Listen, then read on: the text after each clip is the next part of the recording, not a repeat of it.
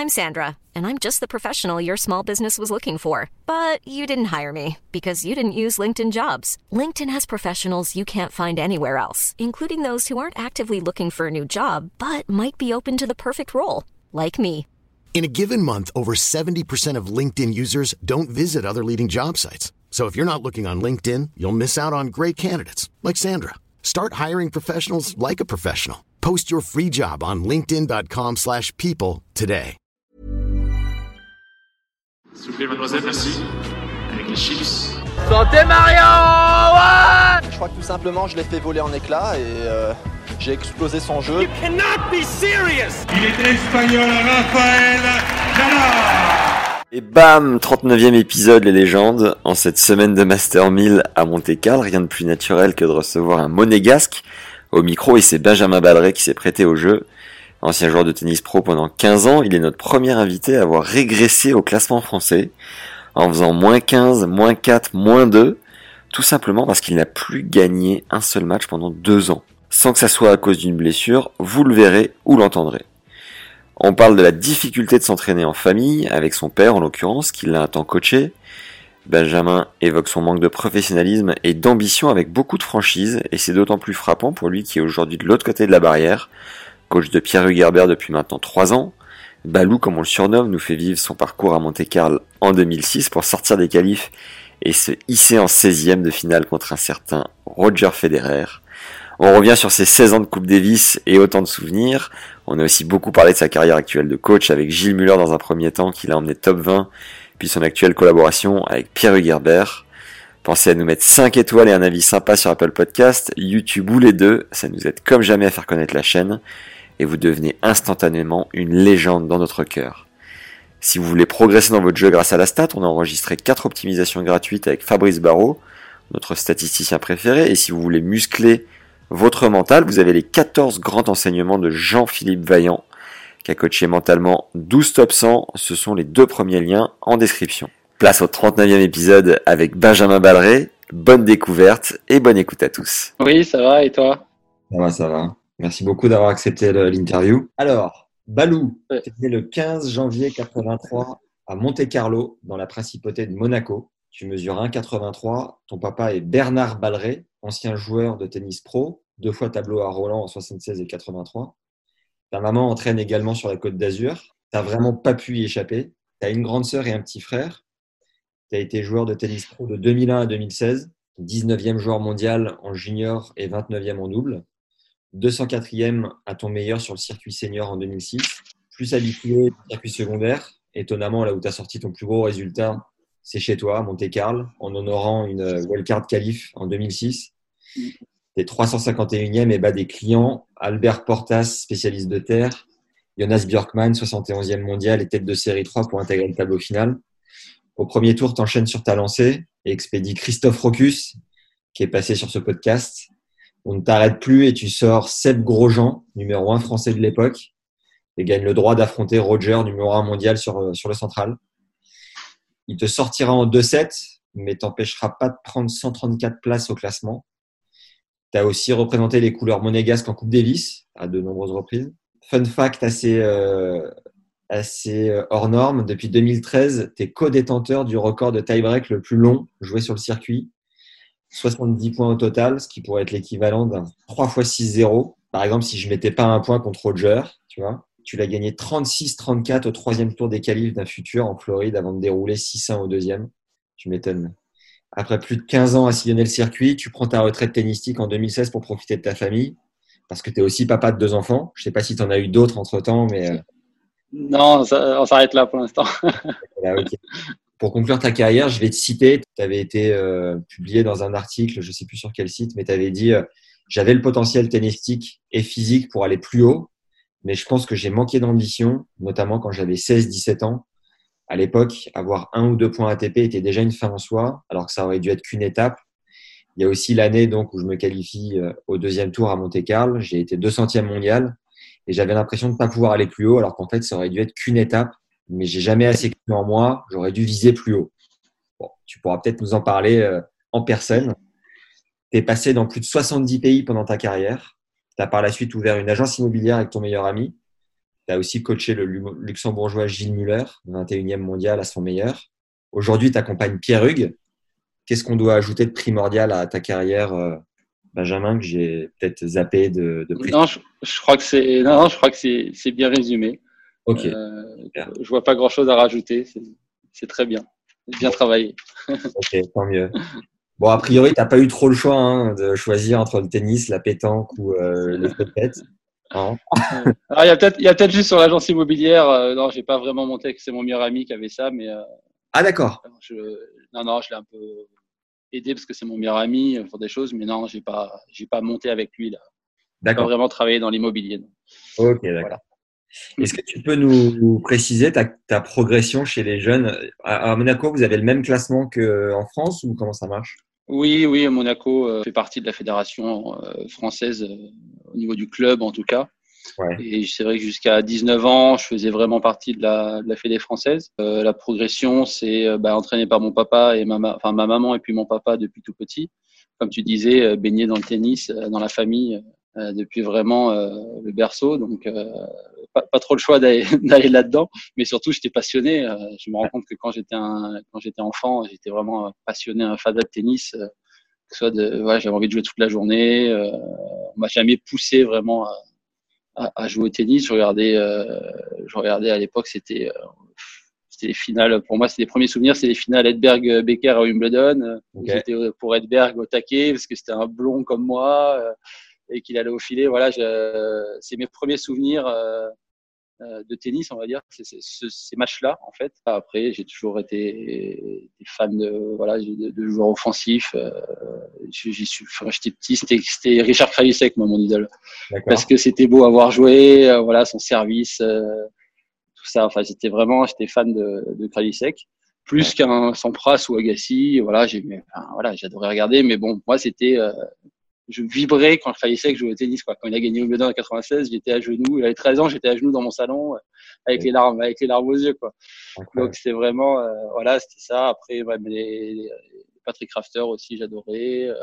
Toi, ta surface, c'est plus la terre et ton style de jeu, c'est pas forcément. Oui, non, bah, j'ai envie de dire que je, peux, je pouvais jouer sur, sur, toutes les surfaces. Après, le gazon, c'est différent. Il faut, faut, vraiment adopter le gazon et jouer beaucoup dessus pour, voilà, c'est pas inné, on va dire, le gazon pour moi. Mais c'est vrai qu'à Monaco, étant sur terre battue, euh, ça c'est plus euh, mon jeu euh, s'adapter un petit peu mieux à la terre battue. Ouais. Euh, voilà, notamment coup droit, j'avais besoin un peu plus de temps. Et c'est vrai que ça s'adaptait plus à, à, ça. Le fait d'avoir grandi sur terre battue, oui ici à Monaco. Est-ce que tu peux nous faire l'évolution de non classé à numéroté? Oula, c'est loin, je sais pas si je me souviens de tout, euh, mais j'ai toujours été, enfin voilà, généralement j'ai toujours été dans les meilleurs, enfin j'ai toujours été le meilleur de, de ma ligue jusqu'à jusqu'à 18 ans, 16 ans après il n'y a plus vraiment de championnat de ligue, et dans les, allez, dans les, on va dire dans les 10-15 meilleurs français. Ouais. J'ai jamais été le meilleur français, mais j'ai toujours été dans le groupe euh, de devant. Et voilà, donc classé, après c'est quoi, j'ai dû faire donc classé 31, peut-être 15-5, 15-3, 15-2. Euh, il me semble que j'ai fait 15-2, 4-6. Euh, ensuite, j'ai fait 4-6, 2-6. Euh, après, j'ai fait 2-6-0. Je me demande si j'ai dû faire 0-2 ou 0-15 peut-être. 0-15 à 17 ans. Ouais. donc, c'est vrai que ma première année junior a été très bonne. C'est là où j'étais moins 15 en première année junior et on, était, on devait être 2 ou 3. Donc là, j'étais vraiment dans les 2-3 meilleurs français au niveau du classement en tout cas. C'était qui les, les deux, trois autres gars? C'était Julien Maigret, ouais. Charles Roche et euh, il y avait Michael Alikayol, un black euh, qui a arrêté complètement après de jouer. Julien Maigret, euh, plus connu sous le nom de DJ Negrouz aujourd'hui. voilà, il, il, avait, il avait touché un petit peu à ça. Euh, je crois qu'il joue un petit peu au paddle, son frère aussi. Ah. Euh, je sais pas trop, j'ai pas trop de nouvelles, je sais pas trop ce qu'il dit. Mais euh, ouais, j'avais perdu en finale des Chevaliers de France 15-16 ans contre contre Julien. Ouais. Donc voilà, j'étais en finale pas de France. Une première année junior euh, plutôt plutôt bonne aussi. Je fais quart de finale à l'US Open. Voilà, avec euh, bah, c'était marrant parce qu'aujourd'hui quand je regarde en arrière, les, les demi-finalistes c'était euh, Rodic, Ginepri et Ansic. Il y avait du beau, il y avait du beau monde. Ouais. Et euh, par contre, à partir de là, la, la suite est un peu plus difficile. Euh, ma deuxième année junior était catastrophique, euh, dans le sens où voilà, j'avais tout simplement, j'avais l'impression de balancer la plupart de mes matchs. J'arrivais pas à, à m'accrocher, j'arrivais pas vraiment, mentalement vraiment à, passer le cap de junior à, un vrai professionnel, qui sait pourquoi, il joue au tennis. Parce que le niveau s'est Non, c'était non, c'était vraiment euh, que mental. Enfin, j'avais pas compris ce que c'était que d'être professionnel. Euh, encore entre guillemets, euh, j'étais encore un, vraiment un bébé sur le sur le terrain parce que dès que ça devenait un peu difficile, je, je, je baissais les bras. J'arrivais pas à, à contenir mon énervement. voilà, donc c'est vraiment la manière qu'aujourd'hui d'un d'un Benoît Père quand il n'arrive pas, voilà, il, il, il rentre sur le terrain, il a envie de gagner mais il se passe des choses euh, dans sa tête, il n'arrive pas voilà à gérer ses émotions et puis tout simplement voilà, j'avais quasiment chaque match était ça donc j'ai quasiment pas gagné un match pendant quasiment deux ans après. Ah ouais. Euh, pour te dire, pour te dire, au classement français, j'ai fait, euh, j'ai fait moins 15, moins 4, moins 2. J'étais à 18 ans, j'étais moins 15, à 20 ans, j'étais moins 2. Euh, bah après, le fait de jouer euh, que des tours juniors et que des, après, c'était des futurs. Et c'est vrai que si tu gagnes pas de match, bah, c'est pas comme, voilà, tu pas, tu pas être tournoi français où tu vas quand même gagner à moins 15, moins 4, moins 15 et, maintenir ton classement. Au-delà du classement, c'était surtout deux, deux années très mauvaises avec mon papa qui m'entraînait encore, ça passait de, de, moins en moins bien. La relation entraîneur euh, père était un, peu difficile. Ouais. Euh, voilà, le, le, discours passait plus du tout, je l'écoutais plus du tout sur un terrain. Euh, voilà, la, la crise, la crise d'ado, euh, tout ce qu'il dit, bah, c'est de la merde. Voilà, donc en gros, j'étais vraiment plus à l'écoute et jusqu'à un point vraiment de, de non-retour où bah, ça allait au clash et puis j'avais plus envie de jouer au tennis, quoi. J'avais vraiment un, un ras-le-bol. T'as pensé à arrêter quoi à ce moment-là? Non, pas arrêté. Euh, ouais, j'avais, j'étais encore jeune, donc euh, j'avais, on va dire, j'avais, j'avais encore cette passion, mais j'avais la, le ras-le-bol d'aller à l'entraînement euh, seul avec mon père. Et en fait, à cette époque-là, à Monaco, ils avaient monté une petite structure. Euh, ça commençait un, petit peu à prendre forme. Et il y avait un groupe de trois, quatre joueurs. De, il y avait deux de mon âge. il y avait Guillaume Couillard qui était un peu plus âgé. Et je les voyais s'entraîner à trois, à quatre. Et moi, en fait, j'avais besoin de ça. J'avais besoin en fait de, de m'amuser un peu plus et d'avoir d'avoir une émulation aussi. Et voilà, et donc euh, j'ai dit à mon père que, que j'avais envie de voilà de m'entraîner avec euh, dans, dans ce groupe-là en fait, j'avais envie d'essayer ça. Euh, alors quelque part, c'est lui, lui voyait ça un peu comme la, comme de la de la facilité. Il avait il avait pas tort parce que c'est Monaco, c'est rester à Monaco, être dans un groupe comme ça, c'est euh, aujourd'hui avec du, recul, c'était pas encore super professionnel et et c'était pas la meilleure solution, on va dire peut-être par rapport au, à l'entraîneur euh, qui avait en place, les joueurs, tout ça. Mais euh, voilà, moi, moi, à ce moment-là, j'avais envie, j'avais envie de ça. Euh, lui, il avait envie que je parte soit aux États-Unis, soit en Espagne m'entraîner.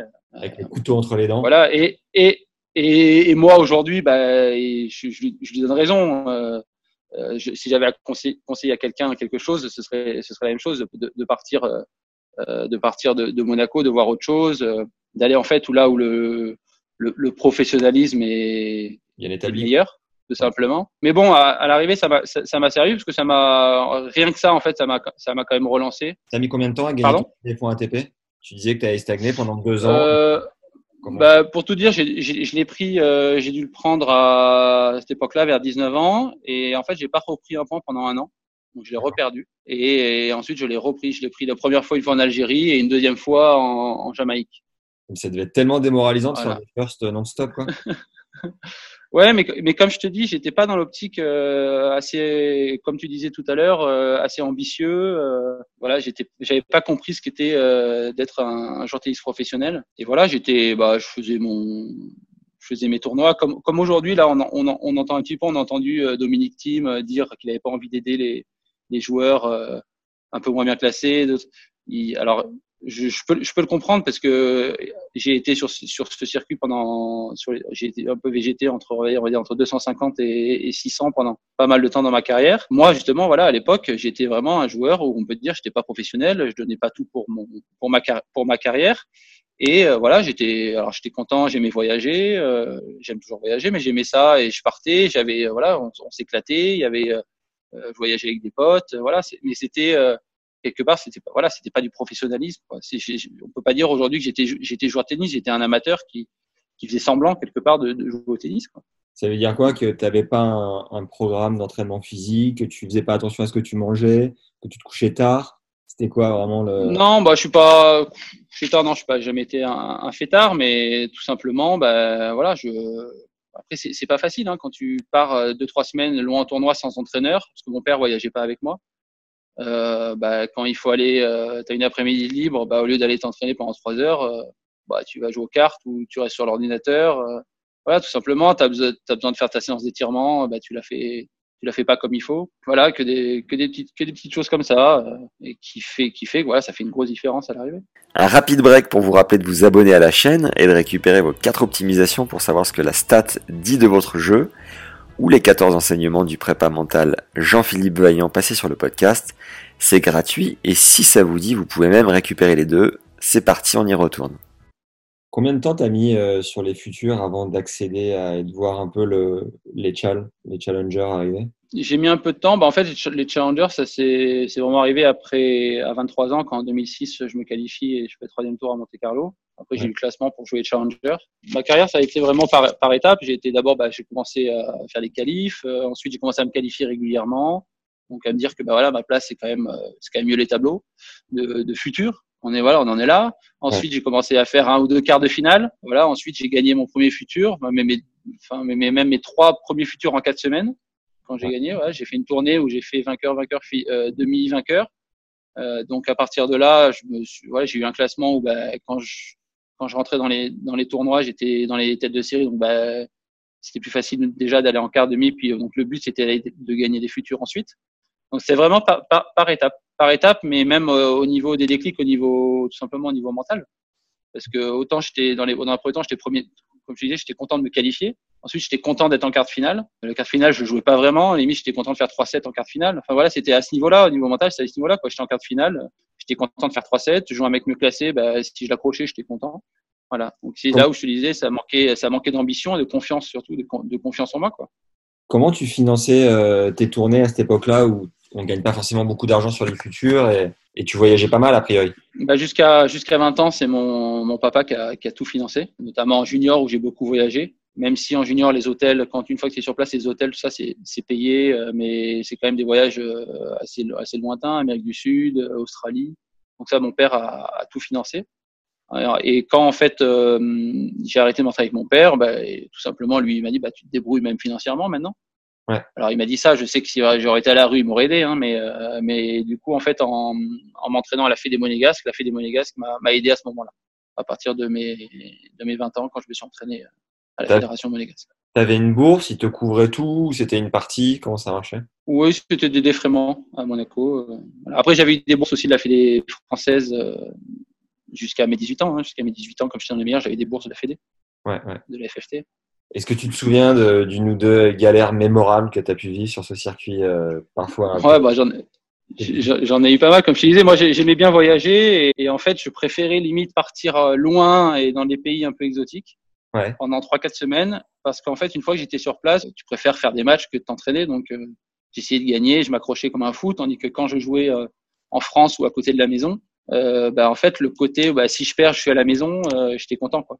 C'est ça que j'étais pas, j'étais pas défait d'avoir perdu parce que euh, je pouvais rentrer à la maison. Je suis quelqu'un d'assez casanier. À Monaco, on a la belle vie. Là-dessus, quand même, j'étais un peu lucide, donc j'aimais bien partir assez loin. Euh, ça me dérangeait pas de, de, galérer et de ça, de voyager. donc, pour revenir à ta question, euh, euh, bah, j'ai fait, ouais, je suis, je suis allé en Iran. Je suis en Iran euh, où j'ai, bien galéré. Euh, bah, parce que c'est, voilà, tu, on est dans un complexe sportif, on sort pas de là pendant pendant deux, deux, deux ou trois semaines parce que parce que dehors, bah, c'était pas super safe non plus. Une fois, on avait oublié, pour te dire, on avait oublié de, de mettre nos survêtements pour sortir.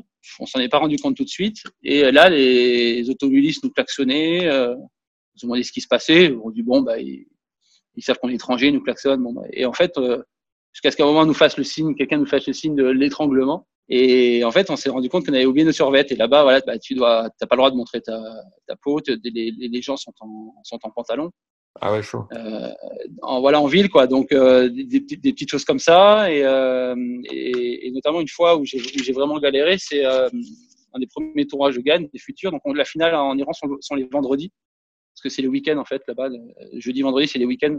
En fait. Ouais. Donc, les finales sont le, sont le vendredi.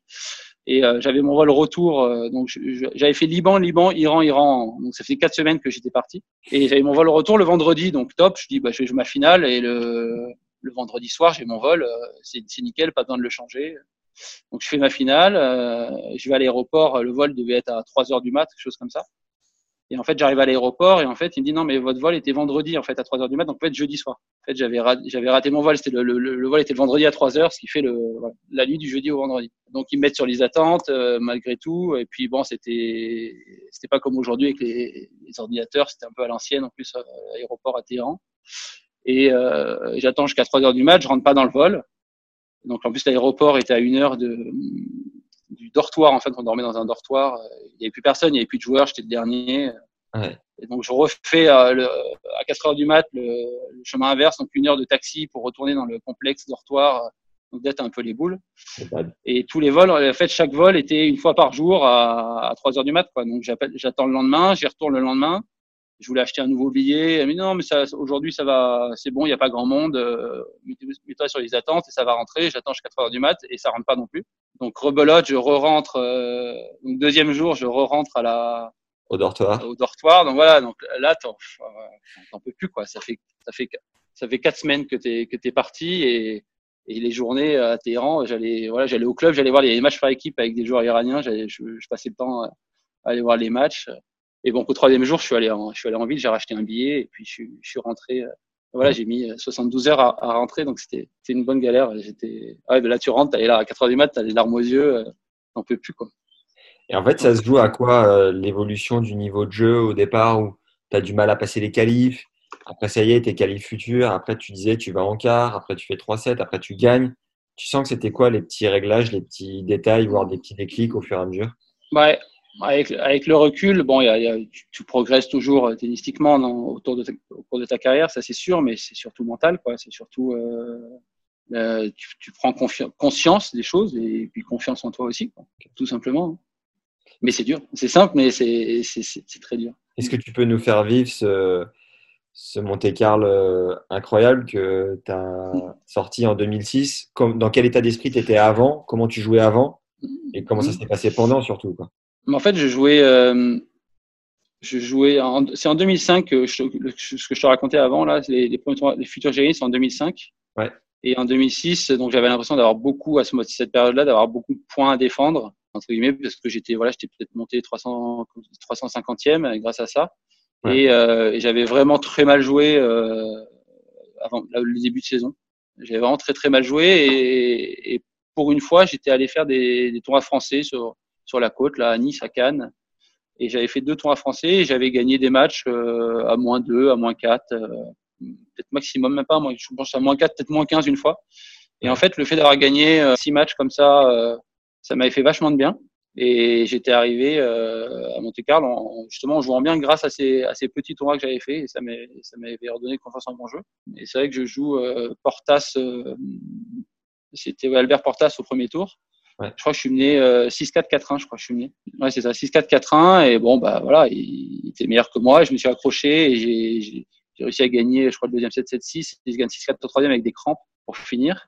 Je savais pas trop comment j'allais être le lendemain et j'ai eu la chance, entre guillemets, de jouer un, un Jonas Berkman qui n'était pas un joueur de terre battue et avec des échanges assez courts. Et c'est vrai que j'avais fait un, plutôt un bon match sur le central en plus. C'est le premier match que je jouais sur le central de Monte Carlo. Allez là. Et, euh, et puis Berkman, voilà, comme je disais un peu, c'était le style de joueur que, que j'adorais, c'était un de mes idoles. Ouais. Euh, quand il est arrivé troisième mondial ou deuxième mondial, euh, c'était un, un, des joueurs que j'adorais aussi. Et voilà, j'avais j'avais fait un super match vraiment. Euh, et puis euh, là, se qualifier, c'était c'était vraiment inespéré. Mais j'avais déjà gagné un, un, match en qualif en 2004. Okay. Donc euh, voilà, gagner un match, j'avais déjà fait, mais me qualifier, c'était c'était inespéré. Ensuite, j'avais joué euh, donc Christophe Rocus et j'avais gagné facilement.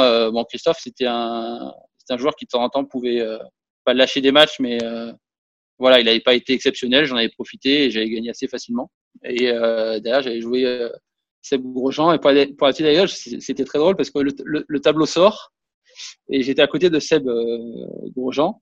moi, je me fais tout petit. J'étais, j'avais pas, même pas l'impression d'être à ma place, mais j'avais fait un peu d'humour en, en, en, regardant le tableau. En regardant le tableau, et je lui ai dit, bah, t'as vu, Seb, on, on, on, se joue au deuxième tour. Énorme. Alors que moi, j'étais 350e, lui, il, il devait être 15e mondial. Euh, et ouais. je lui dis, bon, après, il faut que tu gagnes ton premier tour quand même. Alors voilà, un peu sur le ton de l'humour. C'était marrant, il m'avait il m'avait un peu chambré. Et puis, euh, et puis bon, on, on se joue au, au, deuxième tour. Et euh, bon, j'ai eu, la, eu la chance qu'il qu était un peu amoindri au, pendant le match. Et euh, on a fait, j'avais fait vraiment un, un, super match. Et puis, on était, je crois, à 3-2 au troisième. Il avait, il avait abandonné. Ouais. Ah, c'est vrai que sur le coup, bah, j'étais, bah, le journaliste qui m'avait posé la question à la sortie du cours, euh, t'es pas un peu déçu de gagner comme ça? J'aurais répondu, bah, enfin, j'étais surtout très content qu'il abandonne parce que j'étais surtout pas sûr de gagner, quoi. Donc euh, voilà, et puis tu, bah, semblais, ça, tu semblais au-dessus presque ce jour-là. Étais, euh, je me souviens, tu étais, vraiment solide, quoi. Ouais, ouais. Je j'ai pas la vidéo du match, mais j'ai des souvenirs dans ma tête où vraiment euh, je m'éclatais. Je faisais vraiment des super points et euh, et sur le, le, cours des Princes, c'était vraiment un, un, super match. J'étais vraiment super relâché et puis je m'étais éclaté sur ce match, quoi. Et puis ouais, et puis après, bah, Federer sur central, donc c'était super fait. Je crois que c'est le seul match de ma carrière où ma grand-mère était venue me voir jouer.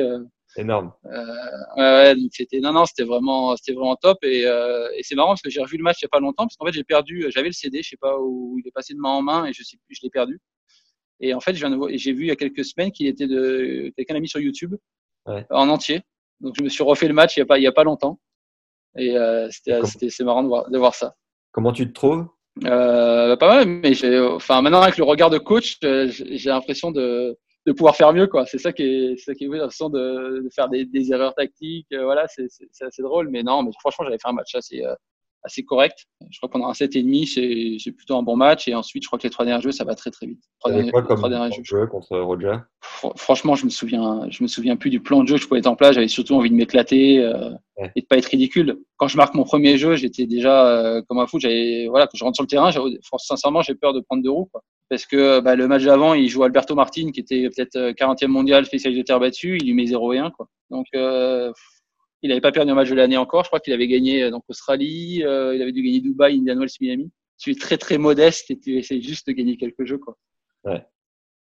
Est-ce que tu as réussi à capitaliser un peu sur la confiance que tu avais emmagasinée ou pas forcément? Pas vraiment. Euh, comme, comme tu disais avant, l'impression de ne pas être à, à ma place, euh, ça, ça, aurait dû me faire décoller. Et puis, euh, et puis en fait, je, je, suis retourné faire un futur la semaine d'après où j'ai perdu au premier tour. Ah, Donc, c'est redescendu assez, c'est redescendu assez vite.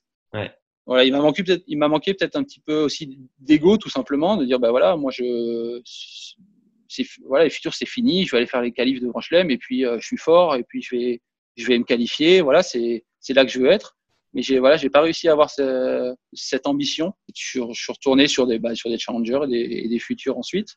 Euh, alors ça va pas empêcher de, de gagner quelques quelques bons matchs, de de, de remonter euh, autour de la 200e place, mais je pense que c'est c'est surtout ça qui qui m'a manqué, euh, l'ambition, l'ambition, la confiance en moi. Euh, Est-ce que tu te souviens de ton plus gros pétage de câble sur un cours? Est-ce que tu étais du genre déjà à péter des câbles? Ouais, ouais, j'étais on va dire un faux, un faux calme. J'étais un faux calme, euh, vraiment ça montait, ça montait, et puis ouais, je pouvais vraiment euh, péter des câbles. Notamment, euh, bah, ma femme en a fait les frais au début de, de notre relation. J'ai le souvenir en, en Roumanie, c'était une des premières fois qu'elle voyageait avec moi, et euh, je menais, je crois, que je mène 6-1, 3-0 contre, c'était Maxime Chazal. On devait attendre demi, en demi-finale future. Et puis, bah, je la voyais sourire en fait, rigoler avec avec les potes au bord du terrain, et moi j'étais j'étais un peu tendu quand même parce que bah voilà, j'étais pas, j'étais pas serein non plus. Euh, et, en fait, bah, je me suis fait remonter, je perds le 7 et, et là, je l'ai, voilà, je l'ai insulté. Euh, ah, tu rigoles moins maintenant. Enfin voilà, des choses euh, vraiment où je pouvais m'énerver en fait contre des personnes au bord du cours. J'avais du mal à, à, recevoir des messages quand j'étais stressé ou un peu tendu sur un sur un cours. J'avais du mal à recevoir des messages de l'extérieur, que ce soit de mes coachs, tout ça. Donc euh, non non, bah après oui, péter des clubs, euh, casser des raquettes, envoyer des balles, euh, prendre des, des avertissements, ça ça pouvait m'arriver, ouais. Ta plus grosse assez, amende assez, assez, assez, souvent. J'ai dû, ouais, pas grand chose, non, franchement, pas grand chose. J'ai dû casser un banc une fois, ou un coup de pied dans un banc, j'ai explosé le banc, bah, bah j'ai pillé le banc, et puis, et puis l'amende plus, plus le banc, quoi. Ça, ça ouais, je pense que ça, donc pas, pas grand chose non plus. Est-ce que tu t'es déjà fait une année avec une prog euh, vraiment foireuse? Ouais, donc, quand tu fais une prog, tu as toujours l'impression que c'est la, c'est la meilleure possibilité. Donc, euh, foireuse, avec le recul, j'ai dû faire, oui, des erreurs de prog, ça c'est sûr, mais euh, j'ai pas de souvenir comme ça pour te dire une, une prog foireuse. Ok. Euh, non. j'ai vu que tu étais allé à Chennai plusieurs fois en Inde. Bah, L'Inde, c'est quand même le, le, plus gros contraste, je pense, possible avec Monte-Carlo, Monaco, en règle générale. Ouais. Comment tu vivais ce tournoi-là? Et puis, est-ce qu'il t'arrivait d'aller voir un peu autour euh, t'imprégner des, je sais pas, de la beauté des lieux où tu étais Ouais, ben jusqu'à jusqu'à un certain âge, quand j'étais jeune, je non, je j'allais pas du tout visiter. J'aimais bien aller en fait dans les pays euh, un peu exotiques, mais je n'étais pas un, grand fan de ça. Je le regrette un petit peu parce que euh, ça, souvent ça valait le coup. Un peu plus maintenant. Non, franchement, Chennai, c'était pas bon. Euh, c'était pas c'était pas le, le, le, pire que j'ai fait. Hein. Euh, je suis allé au Nigeria notamment. ça, pour moi, le pire c'était le Nigeria euh, au niveau de la ouais, l'insécurité, c'était vraiment euh, c'était vraiment violent.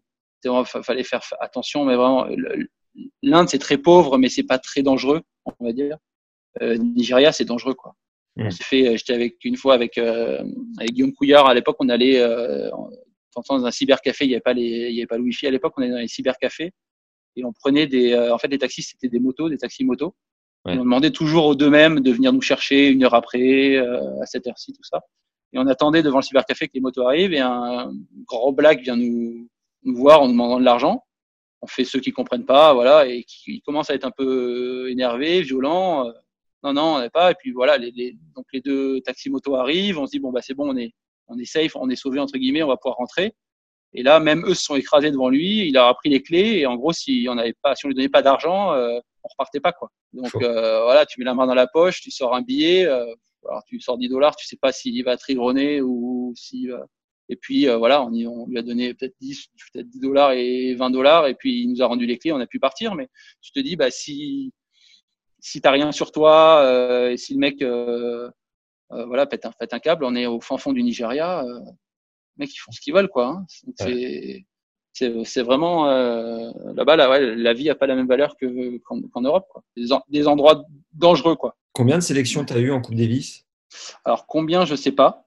Euh, je sais que ça fait depuis ça fait 16 ans que, que je joue euh, pour Monaco depuis euh, 2003 ou 2004 je crois. Et depuis 2004, euh, non, c'est pour ça, ouais, c'est une fierté de jouer pour euh, pour Monaco. J'ai pas raté une rencontre euh, depuis depuis 16 ans. Meilleur souvenir sportif avec l'équipe de Monaco en Coupe Davis, c'est lequel? Il y a des matchs plus aboutis, on va dire, mais c'est enfin, si je dois prendre en globalité, c'est vraiment les, les moments que tu passes en, en équipe. On a souvent la même, on n'est pas comme un, un grand pays où c'est des joueurs différents qui viennent qui viennent à chaque fois. Là, c'est vraiment on avait pendant voilà pendant 6 7 ans à chaque fois tu as la même ossature. Donc c'est toujours les tu pars toujours avec la même équipe. Et c'est des souvenirs en fait que tu que tu crées. Et ça c'est ça c'est ça c'est génial quoi de pouvoir de pouvoir vivre ça dans un sport individuel euh, qui est le tennis. Moi j'ai eu la chance de vivre des, des rencontres de Coupe Davis euh, des matchs en 5-7 euh, avec des potes.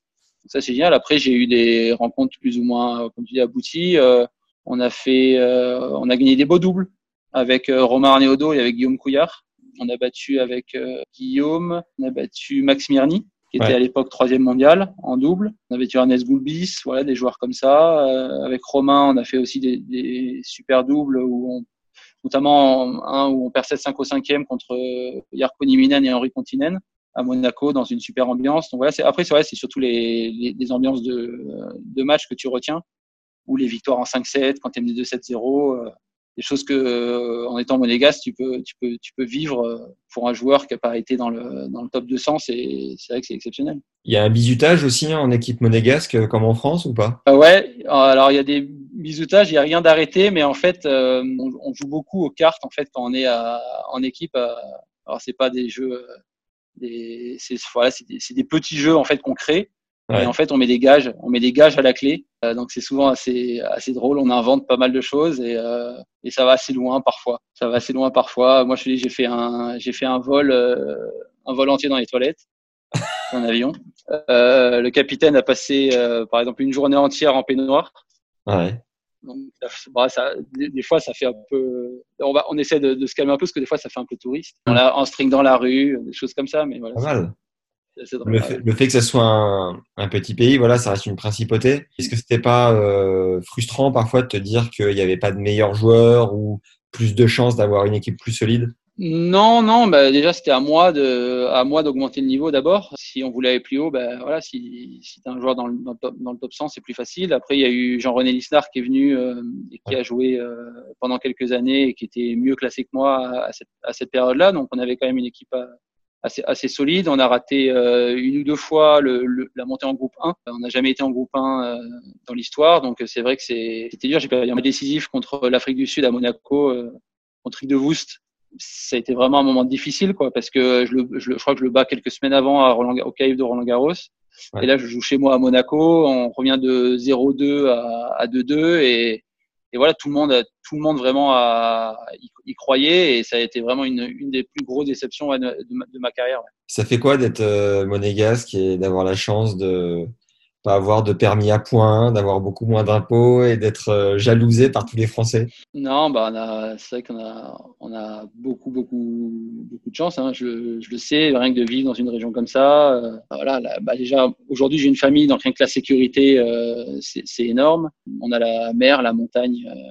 qui est à une heure et demie, donc on a vraiment, il y a, pas mal d'activités dans Monaco aussi, et comme tu disais, il y a, il y a, beaucoup Euh, Monaco, euh, d'avoir que 30 000 personnes, donc c'est vrai que tu peux beaucoup mieux aider la, la, la population. Donc euh, ça, c'est c'est vrai que c'est top. Je sais la chance que j'ai. Pour avoir fait pas mal d'épisodes avec des coachs euh, privés ou des joueurs ou des joueuses qui à un moment donné ont investi massivement dans leur structure, est-ce que tu penses que toi, ça t'a fait défaut de, de peut-être pas assez te mettre en danger sur euh, l'investissement financier quelque part pour te dire allez là je suis dans le rouge, j'ai pas le choix, faut que faut que je rentre dans mes frais? Tu penses que parfois ça a pu te faire défaut? Ouais, tout à fait, tout à fait. Ben, on en revient à la, à la confiance en soi. Si tu as si as confiance et que tu es ambitieux, ben, tu, tu investis dans ta structure et tu sais que, que c'est la bonne chose à faire parce que tu vas progresser et que tu vas monter au classement et que ben, ça, va, ça, va, ça va te servir. quoi. C'est pas, c'est pas à perte et que voilà, c'est, par là qu'il faut passer. Et j'ai eu, moi, j'ai eu, j'ai eu beaucoup de mal.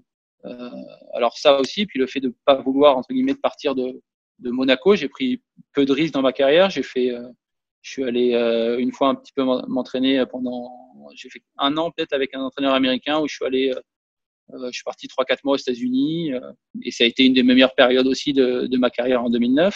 Ouais. Euh, après, après, ça, ça veut pas dire voilà, il y a une période aussi où je m'entraînais, j'avais pris un coach personnel. Je, suis, je suis parti de la Fédé Monégas, j'ai pris un, entraîneur personnel pour essayer de progresser que je, que je payais de ma poche. Et euh, ça a été avec Didier Didier Lannes, il s'appelait. Et voilà, il y a un moment donné où j'ai dû aussi arrêter parce que j'avais plus les moyens de le payer. Ouais. Euh, malgré le le bah, le fait d'être Monaco, d'être à Monaco, euh, voilà, d'avoir des aides tout ça, j'avais plus euh, les moyens de le payer, donc euh, j'avais un peu le, on va dire la, la, la corde au cou à, au niveau au niveau financier. Alors j'aurais pu, bien sûr, euh, la famille est derrière, j'aurais pu demander à, à, mon papa, il l'aurait fait, euh, je pense, sans hésiter, mais bon, par fierté, voilà, tu as envie de, de t'en sortir tout seul. Donc je, l'ai fait, euh, je l'ai fait un petit peu, mais peut-être peut-être pas assez, pas assez. J'ai pas pris de risque. À, à une période, j'aurais pu. Ready to pop the question? The jewelers at BlueNile.com have got sparkle down to a science with beautiful lab-grown diamonds worthy of your most brilliant moments. Their lab grown diamonds are independently graded and guaranteed identical to natural diamonds, and they're ready to ship to your door. Go to Bluenile.com and use promo code LISTEN to get $50 off your purchase of $500 or more. That's code LISTEN at Bluenile.com for $50 off. Bluenile.com code LISTEN.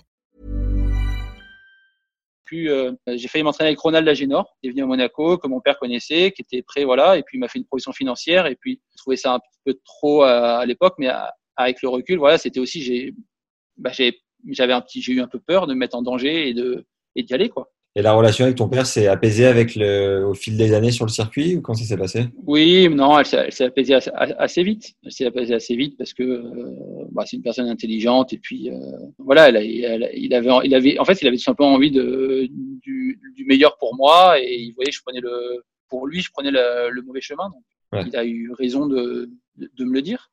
Et puis euh, non, non, ça s'est, ça s'est toujours après très très bien passé. Euh, ça restait quelque part mon premier soutien et mon premier euh, conseiller.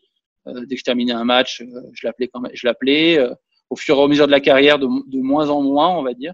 Ouais. Il a suivi d'un peu d'un peu plus loin, mais mais non non, c'était quand je suis en 2006, je fais ce Monte, ce Monte Carlo en 2006. bah voilà, c'est c'est lui qui est, qui est, au bord du cours avec Alexia, ma belle maman aussi de Chaume, ouais. qui m'a aussi toujours soutenu dans, dans ma carrière, qui par période aussi m'a euh, a voyagé un petit peu avec moi. Je lui, je lui demandais, il m'a entraîné par période.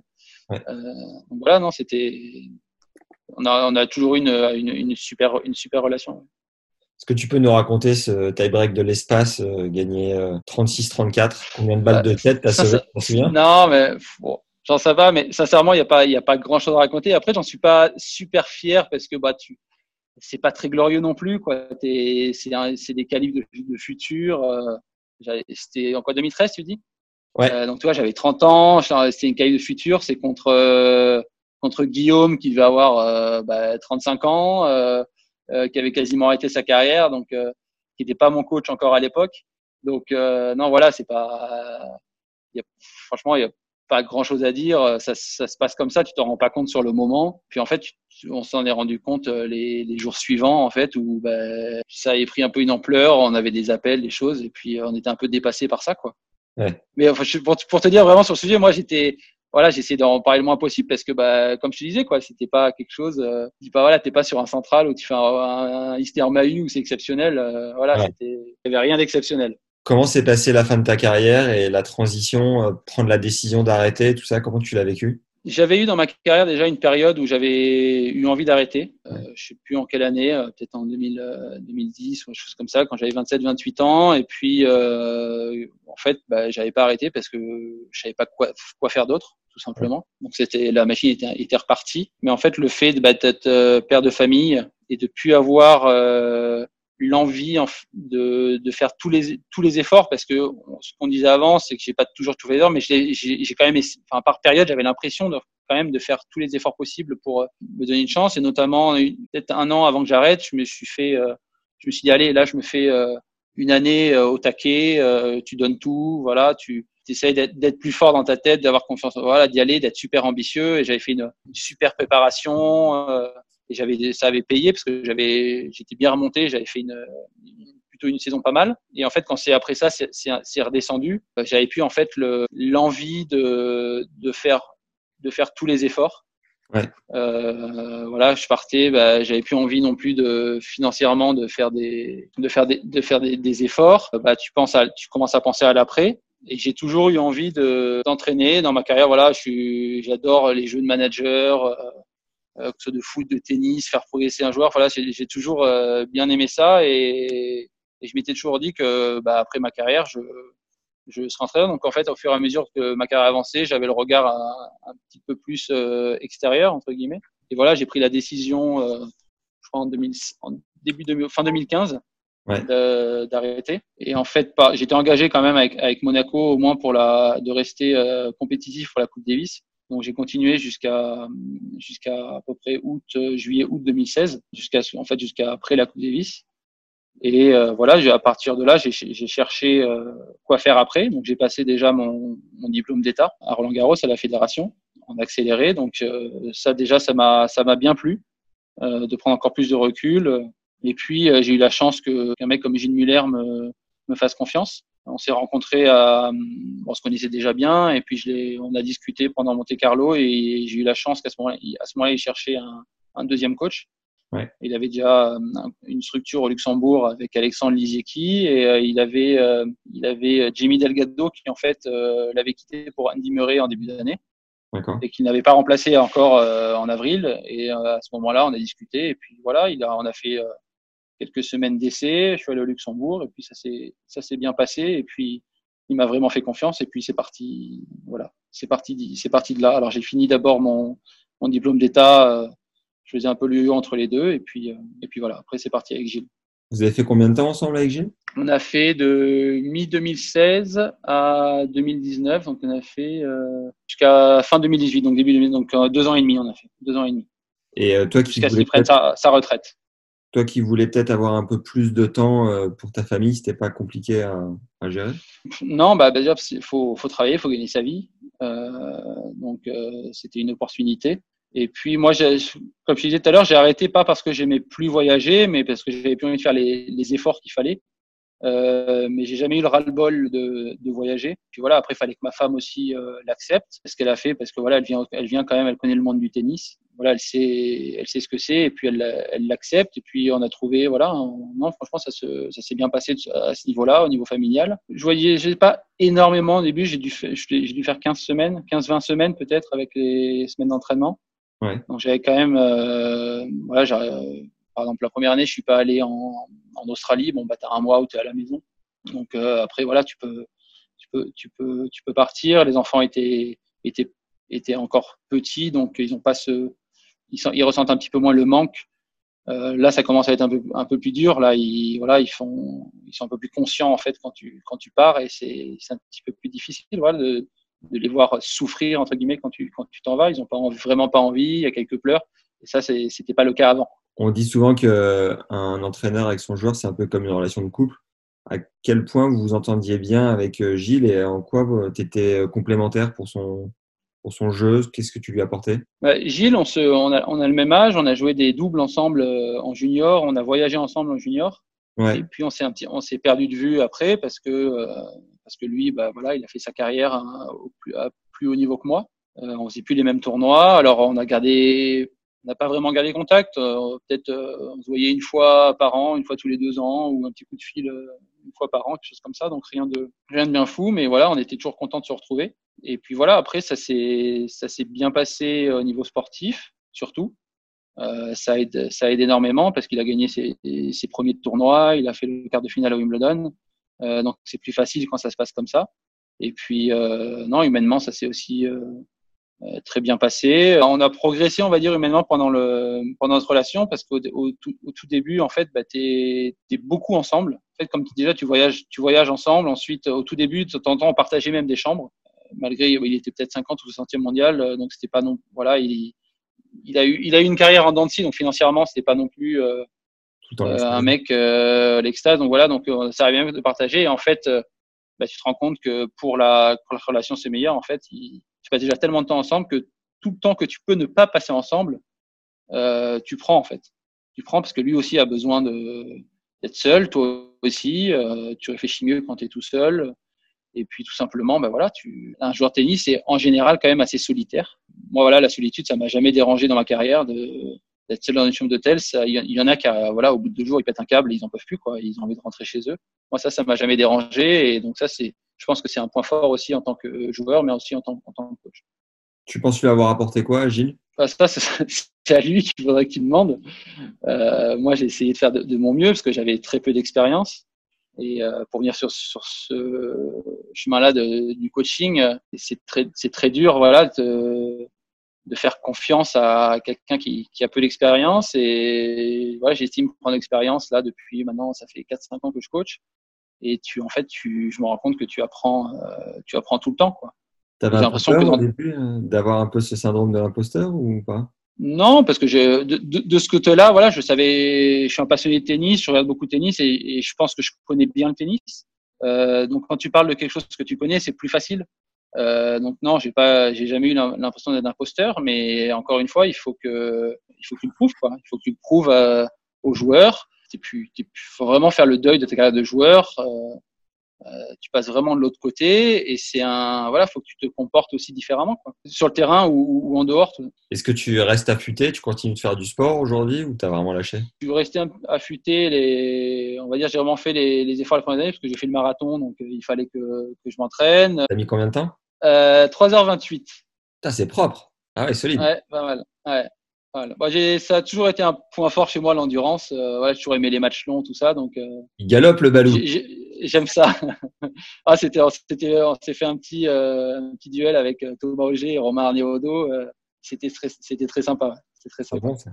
Et mais du coup, avec, bah, du coup aussi, je joue aussi encore la Coupe Davis pour Monaco, quelques matchs par équipe. Donc voilà, je, je me maintenais en forme et je me maintiens toujours en forme. Alors c'est de plus en plus compliqué. Hein, je le fais de, de moins en moins, mais j'aime bien, j'aime bien quand même aller courir, euh, euh taper dans la balle. Euh, voilà, j'aime, j'aime bien pas aller dans une salle de gym faire la muscu, ça c'est, c'est difficile, mais aller courir dehors, ça, c'est, ça c'est des choses que j'aime bien. Comment tu as enchaîné du coup avec euh, Pierre Hugues Comment vous êtes rapprochés? Pierre Hugues, il avait une structure à la fédération euh, depuis quelques années. Il avait envie en fait de créer sa, sa, propre équipe. Il avait un peu envie de s'émanciper de la, de la, fédération. Donc il avait été avec son père pendant des années. Il était, il était parti à la, à la, à la fédération et il avait envie de, de, de créer une équipe bah, comme on en parlait tout à l'heure, de bah, d'investir, d'investir pour aller plus haut. Donc il est, venu, est vers moi, il m'a appelé en me disant voilà, il, il aimait le travail que je faisais avec Gilles. Euh, on se voyait assez souvent sur, sur les tournois et, on se connaissait un petit peu d'avant. On avait fait quelques tournois ensemble euh, quand, quand je jouais encore. Et voilà, et, c'était, me semble, fin 2017. Et malheureusement, je lui ai dit, bah non, je me suis, je me suis engagé avec Gilles, donc euh, j'aurais adoré, mais c'est, c'est pas possible. Et puis il est revenu quelques semaines encore. Il m'a rappelé quelques semaines après en me disant "Écoute, j'ai bien réfléchi, j'ai fait toi et j'ai vraiment envie de travailler avec toi. Euh, et est-ce qu'on peut essayer de faire quelque chose euh, Et voilà, quand, quand quelqu'un a ce discours, bah, c'est vraiment dur de ne pas chercher une solution. Qu'est-ce qui l'attire euh, euh, Encore une fois, il faudra lui demander. il faudra, lui demander, mais euh, on a déjà fait l'épisode. voilà, bah, tu, euh, je ne sais pas ce qu'il t'a répondu, mais je pense qu'il avait déjà, et je pense qu'en en tant que personne, il m'aimait bien, et puis il avait confiance en moi, et puis voilà, il, il tout simplement, voilà, encore une fois, je sais, je sais pas ce qu'il t'a répondu, mais je pense qu'il avait, qu'il, voilà, avait, il avait envie, moi, ça me faisait très plaisir d'entendre ça. Et puis, euh, donc, comme je te disais, j'avais envie de trouver une solution, et euh, et à l'époque, euh, Gilles Muller avait une structure au Luxembourg qui s'appelait Let's Serve donc on bossait en, avec Alexandre Lizeki et Franck Eicher, l'entraîneur physique. On avait un, un super groupe. Et euh, bah, Gilles commençait à être assez âgé et par rapport à sa structure, on s'est dit que peut-être incorporer euh, quelqu'un comme Pierre Hugues, ça pouvait être une bonne chose, euh, simplement parce que peut-être dans un an ou dans deux ans, Gilles allait arrêter, peut-être pour relancer en fait la, la structure. Euh, donc on a proposé ça à Gilles. En plus, on avait donc voilà, il y avait, il avait aussi Alexandre Lizeki qui bossait, qui pouvait voyager avec lui, et puis Gilles l'a accepté. Alors nous, franchement, à, l'époque, on pensait que amener un voilà un peu un jeune loup parce qu'il était plus, il était plus jeune Pierre que Pierre que, que Gilles, ça allait être bénéfique pour Gilles euh, parce qu'il avait fait une super saison 2017, mais la fin de saison avait été compliquée. Ouais. Alors il avait une blessure, mais même mentalement, ça avait été un, un peu compliqué. Donc on, on s'est dit tiens, ça va, ça va peut-être le booster d'avoir un mec qui va un peu le, le pousser. Euh, de temps en temps euh, partager des semaines d'entraînement, ça va, ça va peut-être lui faire du bien. Euh, bon, avec le recul, ça lui, ça a pas fonctionné du tout parce que voilà, Gilles, l'année 2018 était très compliquée. Il n'a pas réussi à trouver la motivation. Il avait atteint tous ses objectifs en 2017 et voilà, on n'a pas réussi à, à, le relancer mentalement, tout simplement. Et puis aussi après physiquement, il a eu quelques soucis. Donc c'est du côté de Gilles, ça s'est pas bien passé. Lui, il, il, quand il a, il a accepté Pierre Hugues aussi parce que ça lui divisait aussi des frais. Ouais à ce moment-là, mais voilà, à son, à son niveau et, et à son âge, pour Gilles, c'était pas la, meilleure solution, mais pour Pierre Hugues, ça a été, euh, je pense, une bonne chose parce qu'on a fait, euh, je pense, depuis deux ans maintenant, on fait du, du bon boulot. Je pense que tennistiquement, il progresse. Tout le monde progresse. C'est dur et il faut que les, il faut que les résultats soient encore, encore meilleurs. Mais voilà, il fait, il fait tous les efforts qu'il qu'il doit faire et je suis certain que ça va, ça va encore progresser dans les, au niveau du classement et au niveau tennistique dans les, dans les mois et les, les années qui arrivent. Ton rêve en tant que coach, c'est quoi? J'ai pas vraiment de, de rêve, j'ai pas le plan de carrière, on va dire, mais, euh, mais moi, enfin là, aujourd'hui, mon objectif, enfin, objectif à court terme, c'est avec Pierre Hugues, c'est, c'est de gagner un tournoi avec Pierre Hugues déjà. Euh, parce que c'est son plus gros objectif. Après, on en a d'autres que je vais pas te dévoiler parce que c'est très, je trouve ça très personnel et que voilà, le grand public a pas besoin de savoir euh, les détails euh, des objectifs et les détails de, de ce qu'on bosse, entre guillemets. Euh, mais voilà, si c'en est un aujourd'hui, c'est c'est de continuer à faire progresser Pierre Hugues et de gagner, gagner un tournoi avec lui. Bon, je suis un peu triste, mais je m'en remettrai. Par rapport à quoi? Par rapport à aller un peu plus dans les détails, tout ça? Ouais. Ouais, ouais. Bon, après, après, non, il y a quelque chose, par exemple, que j'ai envie de faire en, tant qu'entraîneur, c'est aider. Euh, j'ai un, un, petit frère dont on parlait tout à l'heure, euh, qui joue plutôt bien au tennis aussi et qui est très passionné, qui est passionné et qui a envie de faire une carrière. Et j'aimerais beaucoup, j'aimerais beaucoup l'aider. J'aimerais beaucoup l'aider. Et voilà, je pense que si, je pense qu'il peut, il peut aller assez loin. Et si quelqu'un doit l'aider à aller, aller là, j'aurais, j'aurais bien envie que ce soit un parcours familial. Et, je, et je pense que lui aussi, donc, euh, donc c'est dans le futur proche, c'est à, c'est à garder en tête. Quel âge il a? Il a 20, 21 ans. Il est aux États-Unis et il termine bientôt les, son cursus universitaire. Euh, voilà, l'année prochaine. Il devait finir cette année, mais voilà, avec ce qui se passe, euh, le Covid, euh, il va devoir, il va refaire une année en fait, euh, sa dernière année. Ouais. Et donc du coup, après, il a envie, de, il a vraiment envie de se lancer sur le circuit. Et, et voilà, j'aimerais bien, j'aimerais bien l'aider à, à, réaliser ses, ses rêves. C'est bon ça. Pour terminer l'interview, j'ai quelques questions de fin qui sont communes à toutes les, les autres interviews si le tennis n'avait pas existé, euh, Balou, tu aurais fait quoi? J'adore le foot. Je suis vraiment passionné par le football, ouais. encore plus que par le tennis. Donc, euh, alors pour moi, par exemple, là, le métier de rêve, c'est être euh, recruteur, par exemple, pour un, un, club de foot. Quoi. Tu vas voir des matchs, euh, tu fais des rapports, tu, voilà, tu, tu notes tes joueurs, tout ça, ça voilà. Tu vas à Louis II dès que tu peux? Euh, ouais, de moins en moins avec la famille parce que bah, quand je rentre, euh, j'ai envie d'être avec les loulous et, et, donc de moins en moins. Mais oui, euh, avant ça, de, dès que je pouvais, je, j'allais au, j'allais au stade. Je, ah, tu le vois pas là, mais j'ai de la, il y a le, faut que je me mette un peu là-bas, mais tu vois, je vois le stade Louis II de, de ma terrasse. Ah, énorme. Toi, je, vais te, je vais te le, si tu vois, il est, il est là-bas derrière. On voit pas très bien, mais je, voilà. Je vois la mer. Il est derrière la, il est derrière la grue. D'accord. Il est derrière la grue, mais du coup, bah, quand il y a les matchs, j'entends le, je sais quand il y a un but. Énorme. C'est bon ça. Ouais. Alors quand on joue Marseille ou Paris, le problème, c'est que je sais pas qui a marqué. ça va, tu es assez lucide. Quand, quand, quand, non, ou Nice. Quand on joue notre équipe, euh, bah, je sais que c'est Monaco qui a marqué. Ouais. Et bon, quand, quand c'est Nice, Marseille ou Paris, bah, vu qu'il y a autant de, de Marseillais ou Niçois dans le, dans le stade, bah, faut, faut attendre. Il faut attendre de voir à la télé. Quelle est l'expérience la plus incroyable de ta vie? Ah, Je vais, je suis quand même pas la mettre dans le sport. Il y a quand même des choses plus importantes, mais la naissance de, de mes enfants, c'est, quand même, c'est que ça dépasse, ça dépasse quand même, ça dépasse les, le sport. Mais au niveau sport, les émotions, le match contre Nadal avec avec Gilles, c'était quand même violent comme émotion. Ah Wimbledon? En tant que coach, Ouais, à Wimbledon, quand il bat Nadal, euh, je ne sais plus score, c'est 14-12 au cinquième. En tant, en tant que coach, j'essaie toujours de vraiment de, de, gérer les émotions, de ne pas être dans le dans les motifs, pas être spectateur, mais vraiment de, de garder l'œil euh, l'œil critique et voilà et, et, analyser, observer, analyser. Mais là, avec ce qui se passait, c'était vraiment très compliqué. Tu, tu te perds un peu dans les dans les émotions. Alors après, à la fin du match, évidemment, puis il y a la victoire, il y a la victoire au bout. Ouais. Donc c'est voilà, c'est vraiment des voilà des peut-être la plus belle émotion que que j'ai vécue quand tu perds ce genre de match, parce que j'en ai perdu aussi avec Gilles et j'en ai perdu avec euh, avec Pierre Hugues, notamment à, à, à Roland l'année dernière contre contre Benoît ou euh, ou cette année euh, en Australie ouais. aussi contre David Goffin en 5-7. Euh, bah, bah, voilà, j'arrive, j'ai assez d'empathie pour me mettre à la place en fait de celui qui, celui qui perd. Donc même quand je gagne, euh, j'essaye vraiment de contrôler ça et parce que voilà, tu sais que ça peut tourner dans un sens ou dans l'autre euh, pour pas grand chose. Euh, donc c'est vraiment, euh, voilà, c'est vraiment un sport euh, bah, qui, est, qui est beau aussi grâce à ça, qui est cruel mais qui est, qui, mais qui est super beau. Quoi. Gilles avait battu euh, Nadal en, à quel tour de, de Wim? En en huitième de finale. C'est beau, incroyable un livre, est-ce que tu as un livre qui a marqué ta vie en particulier? Alors, je suis pas un grand, un grand lecteur. Par moment, j'ai eu des, j'ai eu des périodes où je, où je lisais beaucoup de biographies, euh, que ce soit d'acteurs de cinéma ou de, de, de joueurs. J'ai dû, dû lire euh, celle d'Agassi à l'époque, euh, celle de Brad Gilbert. Euh, mais pour te dire, ça fait, un, ça fait longtemps et j'ai pas de, de grands souvenirs. J'ai eu une période où je, voilà, j'ai, lu tout le, quasiment tous les livres de Charles Bukowski. Je sais pas si tu connais.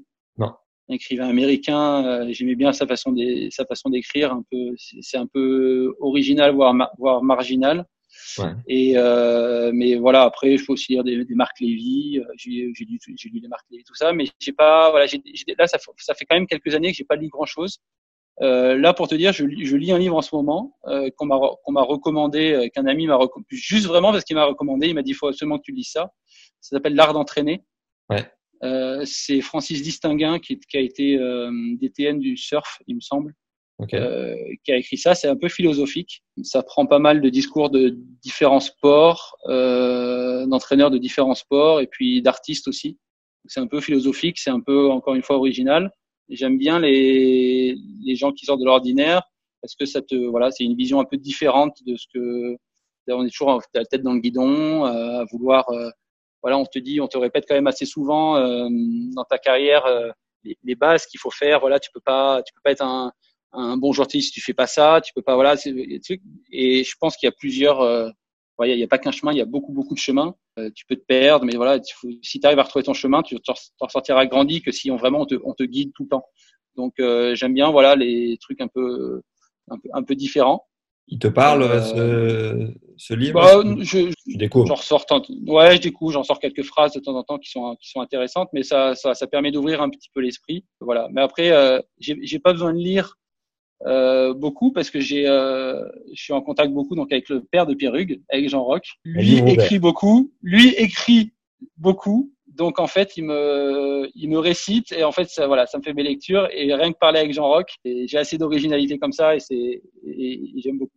Est-ce que tu as un film référence, un seul? Euh, J'aime beaucoup euh, L'effet papillon de Butterfly Effect. Euh, je l'ai vu plusieurs fois. Je sais pas si tu vois ce que le film. Je sais pas si tu l'as vu. Je l'ai pas vu, non. C'est surtout en fait le fait de en fait de changer une chose dans ta vie, une décision qui en fait change toute ta vie. Et je pense, enfin voilà, c'est pareil pour tout le monde. Hein. Si euh, si j'avais pas fait 100 km pour euh, pour aller voir un ami, j'aurais pas rencontré ma femme, j'aurais pas deux enfants plus aujourd'hui. Enfin voilà des choses, euh, des décisions. Tu dis bah voilà, j'aurais, je serais peut-être resté à, à l'hôtel cette nuit-là et voilà. Enfin des choses comme ça où en fait, où tout, où tout change. Une décision peut changer là, toute faut que tu nous racontes la rencontre avec ta femme.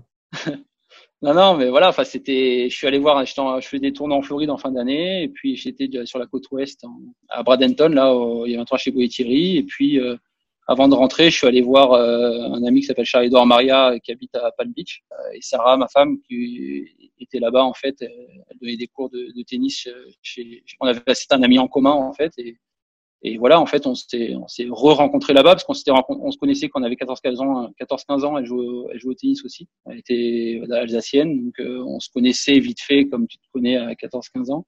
On s'était perdu de vue. Et puis, en fait, voilà, si tu te dis, bah, si, si tu étais rentré directement en Europe et que t'étais, je t'ai pas passé euh, deux, trois jours voir, euh, voir un ami, bah, voilà, ta vie est différente. Mais je prends cet exemple, mais, mais il y a, voilà, il y a, je pense dans une vie, il y a, il y a mille exemples, il y a mille exemples comme ça. Euh, J'aime beaucoup ce film parce qu'il fait, voilà, il, il, fait réfléchir, euh, il fait réfléchir sur. Euh, mais en fait, il revient tout le temps en arrière pour essayer de faire mieux, faire mieux, faire mieux, et voilà. Après, il se retrouve un peu, euh, un peu piégé, un peu bloqué, un peu piégé. Qui ne joue pas au tennis dans la famille Ballet C'est fou ça. euh, pas grand monde, pas grand monde. Bah, je disais mon frère, euh, ma sœur a joué un petit peu et elle continue à jouer. Elle, elle doit être 3-6, une chose comme ça. D'accord. Euh, elle adore ça. Non, mon père, euh, ma mère, c'est vrai que j'ai une tante aussi qui a été première série, Virginie Paquet. Voilà, mon cousin, joue très très bien. Arthur Rinderknecht, qui est bien monté là, qui doit être 160. Euh, c'est une famille des il n'y a, pas de souci là-dessus. Euh, même Chloé Paquet et ma famille aussi. C'est Paquet, c'est le nom de ma maman. Alors je connais pas bien Chloé, mais c'est un peu éloigné, mais c'est la famille quand même on a fait un épisode avec Chloé, tu pourras la découvrir à travers euh, ton récit. Euh, voilà, je, vais faire ça. Le concert le plus ouf auquel tu es assisté? Je suis pas très concert. Enfin, je suis pas très concert. Je n'ai pas fait beaucoup de concerts dans ma vie, donc euh, donc je peux pas te répondre là-dessus. Je suis désolé. Je suis désolé. Je sais plus aller voir les matchs de foot. Je suis allé voir des matchs de Monaco en Champions League. Et d'ailleurs, il y a un hymne national à Monaco, évidemment. Oui. Incroyable. Tu veux, que je te la chante? Je serais chaud, ouais. Despeitu du nostro paese, se rideventu ou même pas vaillou. Despeitu giù a curu rosso e gianca, esta l'emblema de nostra libertà. Grande picciugno sempre respecta. Voilà, c'est. C'est l'italien? C'est un beau chant. C'est du monégasque. Ça ressemble beaucoup à l'italien, mais c'est du monégasque. Et tu le parles couramment? Non. Je ne parle pas couramment. Je l'ai appris en primaire quand j'étais à l'école à Monaco, un petit peu au collège, mais voilà, enfin les bases, mais franchement, euh, non, je ne parle pas ah, monégasque. Et euh, je pense que c'est vraiment maintenant les, il y a plus beaucoup de personnes, les anciens, les anciens doivent le parler un petit peu, euh, le prince évidemment. Ça ressemble beaucoup à, à l'italien ou du provençal. je suis dans le Pays Basque, la Bidar, en dessous de Biarritz. Il y a pas mal d'écoles un peu conservatrices qui qui reprennent, tu vois, le basque pour les enfants. Ouais. ça, mmh.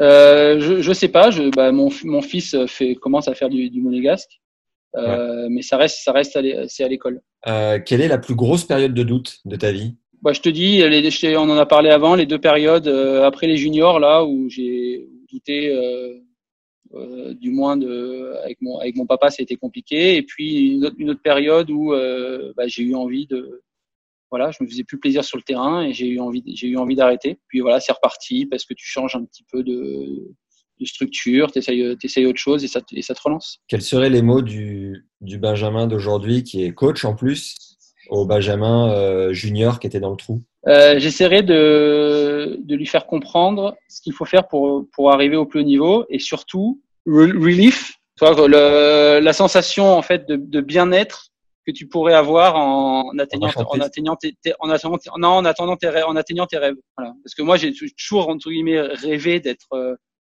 d'être top 100, d'aller jouer les gros tournois. Euh, mais voilà, j'ai pas réussi à quelque part, j'y croyais pas vraiment et j'essaierai de lui d'avoir un discours très positif, de lui montrer comme il est fort et vraiment euh, de lui prouver qu'il a sa place, qu'il a sa place là-bas, quoi, et que s'il met tous les moyens, il peut y arriver. Avant les questions de fin, normalement, je parle des, des sponsors un petit coup. Euh, Quand tu étais sur le circuit, tu étais avec Sergio Tacchini. J'étais avec Lacoste pendant très longtemps.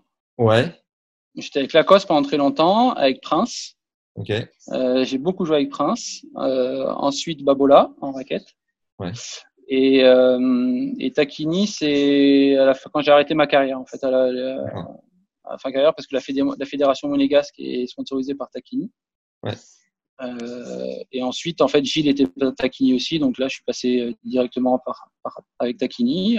C'était vraiment euh, une super relation avec euh, avec Sergio Tacchini, avec Christina, ouais. qui, qui est Richie, qui bossait pour Tacchini. Et bon, malheureusement, Tacchini, c'est fini maintenant, donc elle elle bosse, elle bosse plus. Tacchini arrête complètement le tennis. D'accord. Euh, voilà. Donc du coup, euh, bah, je suis euh, très récemment repassé euh, chez Lacoste. La chance. Euh, grâce, voilà, Olivier Renavant euh, m'a fait plaisir et m'a voilà m'a re-accueilli chez chez Lacoste. Beau gosse. Est-ce que tu te souviens de la toute première dotation de fringues que tu as reçue bah, C'était des chemises Lacoste. Ouais. C'était des chemises Lacoste que mon papa et ma belle-maman Alexia étaient chez Lacoste. Et du coup, j'avais dès qu'ils allaient à Paris et qu'ils allaient à la boutique, ils me ramenaient les dernières chemises Lacoste de Roland Garros. Et j'attendais que ça parce qu'après, je la mettais sur tous mes tournois. Et, là, justement, avec le confinement, on a ressorti pas mal de photos de moi en train de jouer quand j'étais petit. Et voilà, j'ai voilà, à chaque fois les chemises euh, Lacoste euh, de Guy. Voilà, c'est Guy Forger à Roland Garros ou Henri Lecomte. La classe. Comme ça, c'est drôle, mais j'étais voilà, j'étais complètement fan de, des, des chemises Lacoste. Pierre-Hugues disait très justement que dès que tu mets une fringue Lacoste, tu gagnes des points de beauté tout de suite, instantanément. pour certaines, pour certaines personnes, euh, Nicolas Mahut sans le citer, c'est très très très important. Ah, bah, ouais, si tu mets ta, ta chaussette du mauvais côté, parce que tu sais que Lacoste a le crocodile le, à droite pour le pied droit et à gauche pour le truc, si tu fais l'erreur, ah bah là tu, il, il, se met pas à côté de toi. Hein. Tu sors. Tu rentres pas, tu rentres pas sur le terrain. C'est impossible. Non, non, il est très, très, très à cheval là-dessus. Mais il a, il a, il a, il a raison, c'est, c'est une très, très, très, très belle marque. Tu as vécu le, le, master avec eux, du coup? Oui.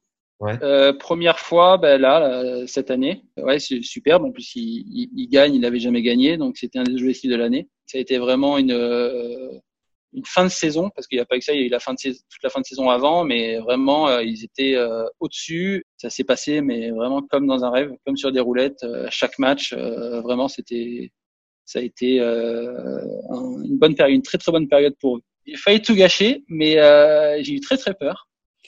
En fait, avant le, donc ils gagnent leurs deux premiers matchs au Masters, et en fait, ils vont jouer le troisième match pour du beurre, mais entre guillemets pour du beurre parce qu'ils sont déjà qualifiés, mais ils ont vraiment envie de de gagner bah, continuer sur la dynamique tout simplement et puis il y a des points de l'argent etc ouais. et en fait euh, cinq minutes avant d'entrer sur le terrain Nicolas est en train de s'échauffer de courir sur le tapis euh, dans la salle d'échauffement. Pierre-Hugues est sur le vélo et puis je vais le je vais devant Pierre-Hugues pour lui dire un petit mot. Et en fait il y a des, des gros ballons les gros ballons suisses euh, qui, qui étaient devant le vélo et je le, je le pousse avec mon pied parce qu'il est devant le vélo. Et en fait il roule il roule et en fait il est parti se mettre euh, derrière le tapis de Nico. Et en fait ça absorbe le ballon. En fait le tapis allait assez vite donc en fait, ça a soulevé le tapis, ça l'a arrêté net et le tapis allait s'encastrer contre le mur avec Nico dessus qui courait, euh, je pense, à 10 ou 12 km heure.